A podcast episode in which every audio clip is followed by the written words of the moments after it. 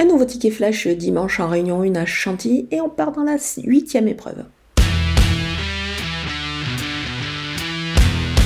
Le numéro 1 de Marquet euh, a de magnifiques origines. C'est un fils de Postpone et d'une fille de Frankel et je pense qu'il a quand même plutôt hérité de son papa.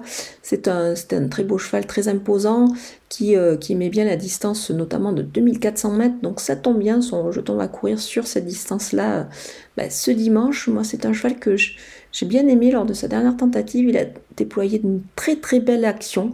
C'est un cheval à mon avis qu'il faut lancer de loin car il a beaucoup d'abattage, il est capable de pourquoi pas se révéler dans cette catégorie-là.